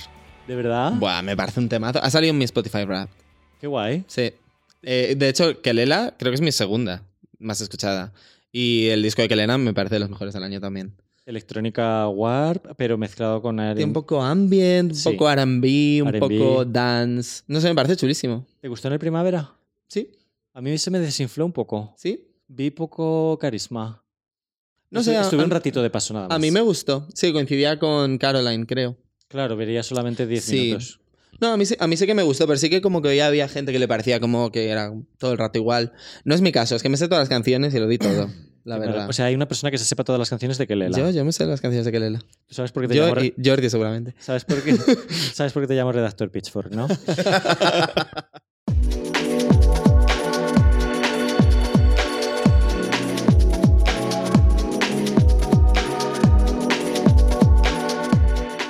Voy a mencionar a Rosalía, ya que estamos hablando en canciones. Venga, sí. Bueno, ¿qué os ha parecido el año Rosalía? Bueno, pues la canción de Bjork es brutal. ¿De verdad? Joder, Uy, me no encanta. A mí nada. O sea, Is está that bien, the pero... right thing to do? Todo el rato en mi cabeza. Todo el rato en mi cabeza. No puedo parar. Is that the right thing to do? oh, I just don't know. Pues eh, no, nada claro, voto muy, diversi- muy diversificado, una gente votando por Vampiro, otra gente votando por Beso, otra gente votando por Oral. eh, Bueno, yo no he votado por Oral porque no he llegado. Creo que no he votado a nada de Rosalía. casi que la canción más interesante que hizo fue la de Tuya, quizás. Tuya. Sí. Un que ha quedado un poco en nada, ¿no? Que No ha quedado un poco nada, Mm. sí, pero bueno. Eh, vamos a hablar que esta gente se querrá acostar de discos y series si queréis. Por esta gente se refiere a Gato, nuestro técnico, que nunca le decimos de Cariñito Films. Un beso, Gato, para Bueno, yo solo quiero. oh, Hay una cosa más. ¿Algún disco sobrevalorado, una cosa, que- Fer, o tú, Claudio, que hayáis visto que digáis que hace esto aquí, no puedo soportarlo en el anuario? Mm, Yo sí. Venga, dilo. Alison Goldfrapp. O sea, ese disco electropop random total, recibiendo votos de A gente. mí me ha sorprendido verla tan arriba también. Bueno, tan arriba.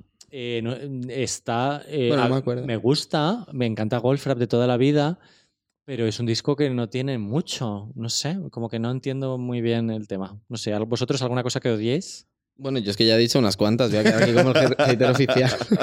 Eh, no, eso, sobre todo en canciones. Eh, ¿Shakira? Shakira, Kylie. Miley. Eh, Kylie no la odio, la canción me parece que está bien. Tampoco, o sea, no, no, no es de mis favoritas, pero. Te estoy mirando bien, Ya, ¿verdad? ya lo sé, ya lo sé. Tengo miedo. No, la canción de Miley, no lo entiendo. Ok. Es el fenómeno que más se me escapa. Yo no tengo nada, o sea, me parece todo bien. Ya. Hacer alguna cosa para representar a la gente que nos escucha, mucha gente que no le gusta mucho el nacional. Grupos que de los que nosotros hablamos que te den pereza, tipo Mujeres, Triángulo de Amor Bizarro, este tipo de, de indie rock español que siempre va a estar en una lista de JNS Pop. Mm. Eh, ¿Te da pereza? ¿No te gusta? No es que me pereza, yo me escucho los discos, ¿eh? O sea, me he escuchado el disco de Triángulo Amor Bizarro, me he escuchado el disco de Mujeres, me he escuchado el disco de Calavent, que me ha gustado, por cierto. Pero em, no sé, simplemente como que no me, no me atrae. No tengo nada particularmente en contra, la verdad, pero no me. Bueno, es que nadie puede tener nada, nada en contra de mujeres porque es el grupo más adorable de la historia. Y no, no, sí. Eh, me gustó más, creo, el anterior. En directo tienes que ir a verlos. Nunca los he visto. Es una fiesta de rock y amistad y alcohol. Suena bien, suena bien. Está muy guay. ¿Tú, Claudio, alguna cosa que odies? No, en principio no. No, estoy, este año estoy muy del amor, no del odio. Claro. ¿Por qué será? Un saludo para Víctor. Un saludo para Víctor. Bueno, en series eh, creo que estamos de acuerdo en que, bueno, eh, había como tres posibles top 1. Era White Lotus, La Mesías y Succession. Creo que en votos Sí. estaban como súper disparadas, eh, distanciadas de las demás. Eh, luego ya empieza... Se nota que la, gente está diversificada entre yo tengo filming, yo no, yo tengo HBO pero no, pero yo solo tuve Netflix un mes y hay cosas de filming tipo pues la serie de Xavier Dolan. eh, Se me olvidó votarla. Bueno, solo voté a la Mesías porque ya no veo series, pero esa serie me gustó. ¿Ah, sí? Sí. Cowboy de medianoche es, no, ¿cómo se llama? No, eh, la noche que Logan despertó. Me acabo de inventar totalmente. Sí, acabo de medianoche, no sé. Eh, me acabo de inventar totalmente, ok. Eh, eh, ok, vale, pues no sé, alguna cosa que decir. No, que estoy de acuerdo contigo que es muy difícil con estar de acuerdo en cuál es la mejor serie porque la- a diferencia de la música que todos tenemos acceso a ella a través de ya puede ser Apple Music, Spotify, Amazon Music, eh, Tidal, eh, todos tienen más o menos el mismo catálogo, las series no son así. Entonces, cada uno tendrá, en función de lo que tenga en casa, sus favoritas. Yo tengo claro que mi favorita, gustándome mucho la segunda temporada de White Lotus por el personaje que nos ha dado y los memes que nos ha dado, Tania. Tanya, o sea, I'm gonna give the gays everything they want. o these gays, these gays wanna kill me. Eh, Succession me parece que ha cerrado la serie de una manera magistral porque era muy complicado cerrar esa serie. Eh, me quedo con la Mesías.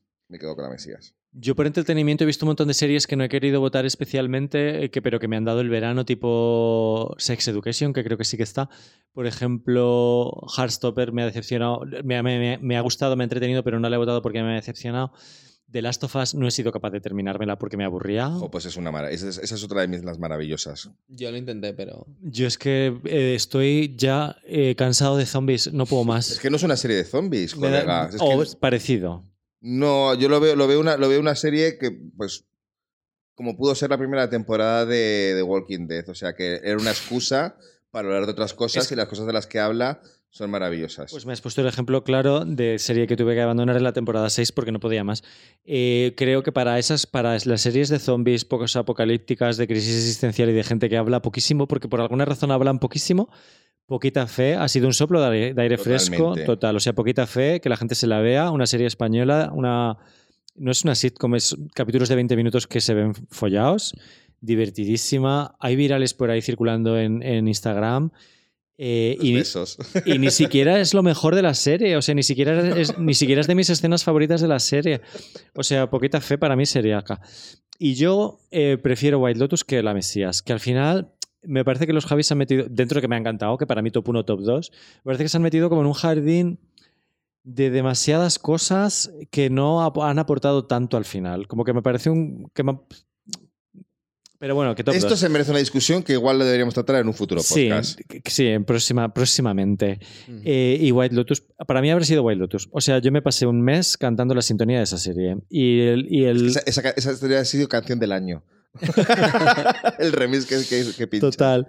Y, y me parece que está muy conectada con el Triángulo de la Tristeza, ¿sabes? O sea, esta parodia de los ricos que se hacen las dos series de los ricos son imbéciles o son idiotas o se piensan que, que están por encima del bien y del mal, que también se ve mucho en Succession, cuando ves a esta familia completamente incapaz, completamente inútil, eh, en muchos sentidos, los hijos me refiero.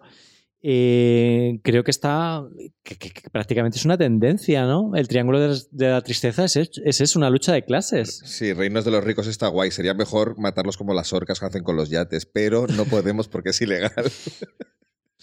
¿Cuál sería vuestra peli del año? A ver.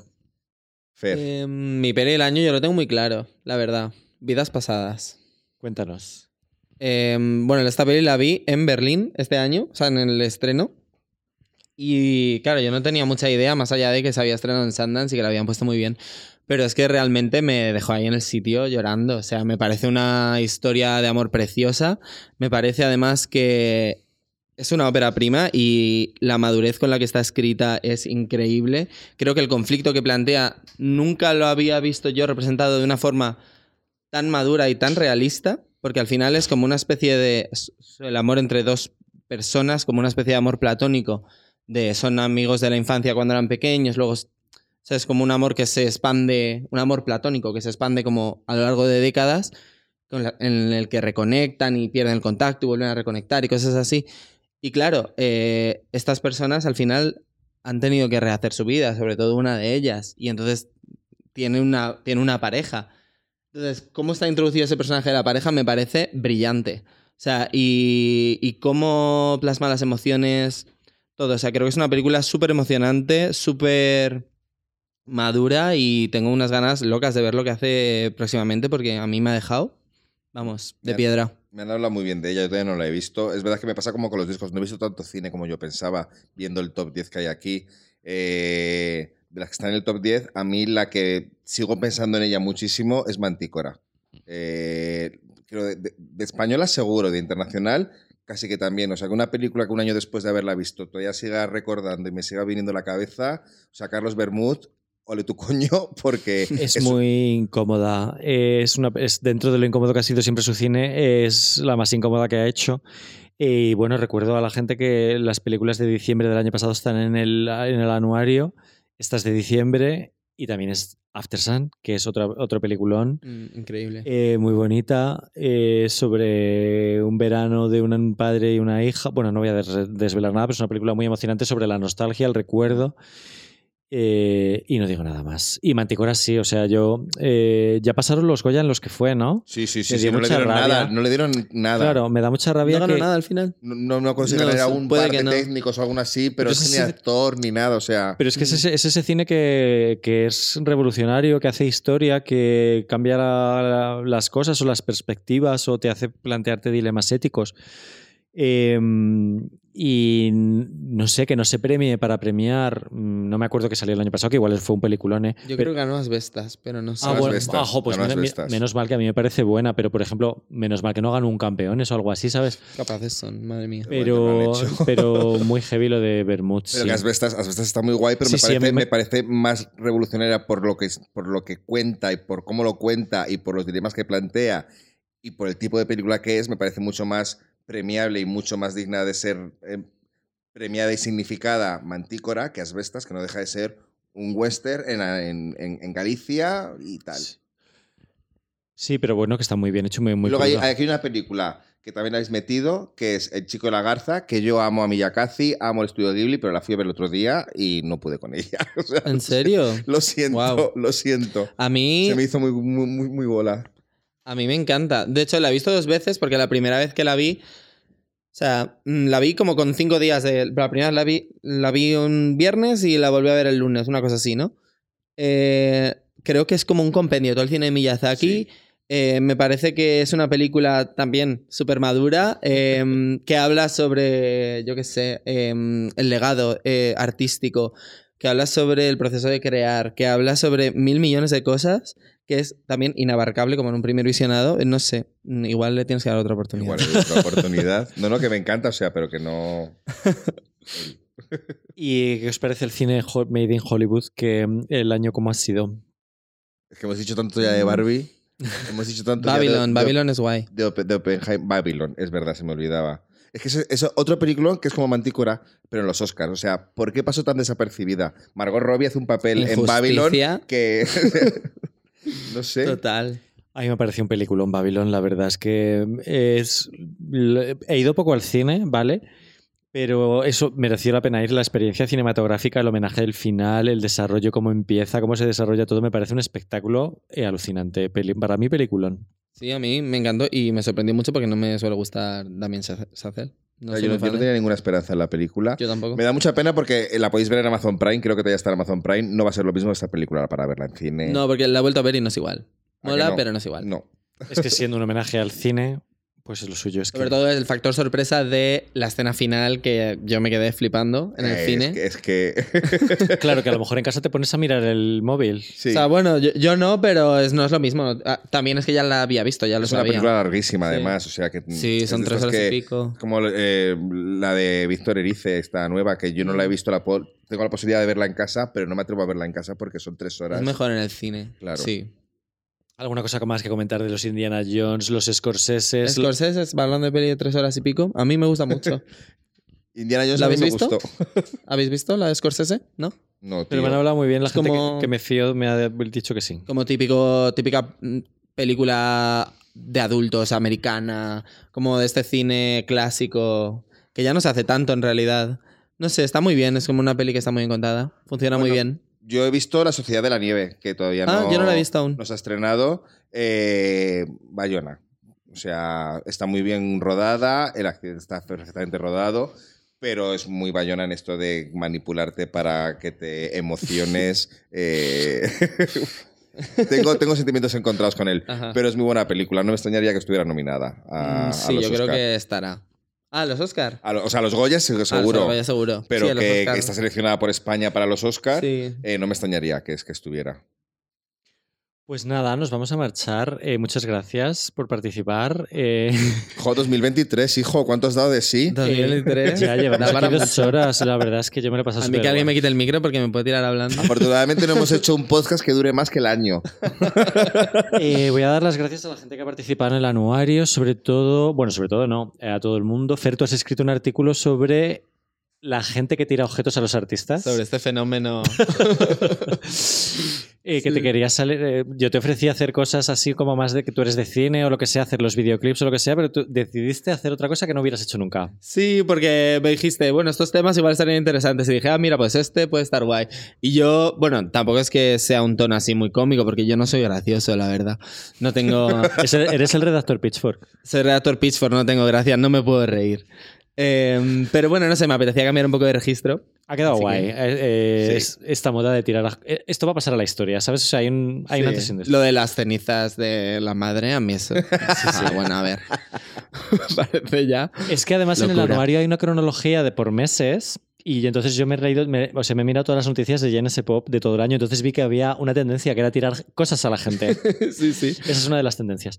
Eh, luego hay un artículo sobre mejores conciertos del año, otro sobre mejores vídeos que ha hecho Yorick, eh, analizando un poco si el fenómeno del videoclip ha muerto por TikTok, que quién sigue cuidando los videoclips, pues gente como Depeche Mode, que no los hemos mencionado, Chemical Brothers. Eh, hay lo de las cartas al director, el artículo Superventas que ha hecho Francisco Gámiz. Mirella ha hecho un artículo sobre este Instagram de abusos en la industria musical Sí. eh, con, con iniciales eh, que se llama Se acabó, por el hashtag Se acabó. Eh, bueno, que hay un montón. el de Jaime lo he mencionado, el del metamodernismo. Muchas gracias a Marcos por hacer esta portada preciosa que se le da la vuelta al anuario y sigue, si- y sigue poniendo 2023. Me ha- se ha superado, la verdad que la portada del año pasado me, me encantaba, pero esta me ha gustado todavía más. Y nada, que os lo compréis a la gente. Que se Dale lo las gracias a la gente que se lo va a comprar y que se lo ha comprado. Muchísimas gracias a la gente que ha hecho el prepedido porque me ayuda a averiguar cuántos tengo que fabricar. Porque el año pasado me pasé tres pueblos. Es que fabricar, es muy- es muy ba- cuanto más fabriques, es más barato. Entonces te vuelves loca. Te dicen, "Ha- haz un millón, vale un céntimo cada uno. Entonces dices, vale, voy a Pues- hacer un pues millón. Ese millón. Voy a hacer un millón. Y claro, no vendí un millón. Eh, entonces, nada, muchas gracias a la gente que se lo está comprando, gracias a la cual vamos a pagar el podcast el trimestre que viene. y recordamos que hay un pack que incluye el del año pasado. Esto va a ser un coleccionable. O sea, me da igual lo que venda, esto lo voy a seguir haciendo porque el otro día se lo conté a mi psicólogo. Digo. Porque, o sea, estuve hablando en el psicólogo. Mira que yo no hablo de trabajo, pero este- esto lo hablé. Digo, ¿tú crees que me compensa hacer este anuario? Y le llevé una copia, ¿no? El, el hombre yo creo que flipaba. O no, no sé. Pensé que ibas a decir ahora que ahora entra el audio de mi sesión con el psicólogo hablando. Ay, no, de- pobre. No, no, no, no. Y entonces me di- eh, yo estaba tan contento hablando del anuario en el psicólogo que me dijo, ay, desde las pocas sesiones en las que te he visto contento, eh, te veo contento, te veo contento. Y yo, estoy súper contento. O sea, quiero decir, hacer esto es un currazo. El año pasado me lo comí todo en dos meses. Este año hemos diversificado un poco más en el tiempo. Llevamos unas semanas preparándolo. No, no todo el año, pero casi.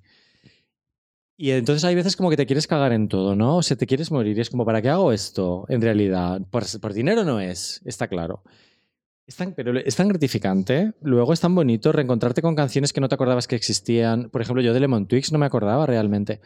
Eh, co- como va, va ahora todo tan follado, eh, empiezas a reescuchar cosas y te das cuenta de, de que ha sido un año súper súper guay, ¿sabes? Y, y solamente por coleccionismo yo lo voy a seguir haciendo. Así que ahí hay packs y la gente que proceda si quiere y si no, pues nada. Y que viva la web, y que viva el papel, y que viva la Exacto. cultura, y que Y viva con todos. Y que viva el podcast de Yo no sé por.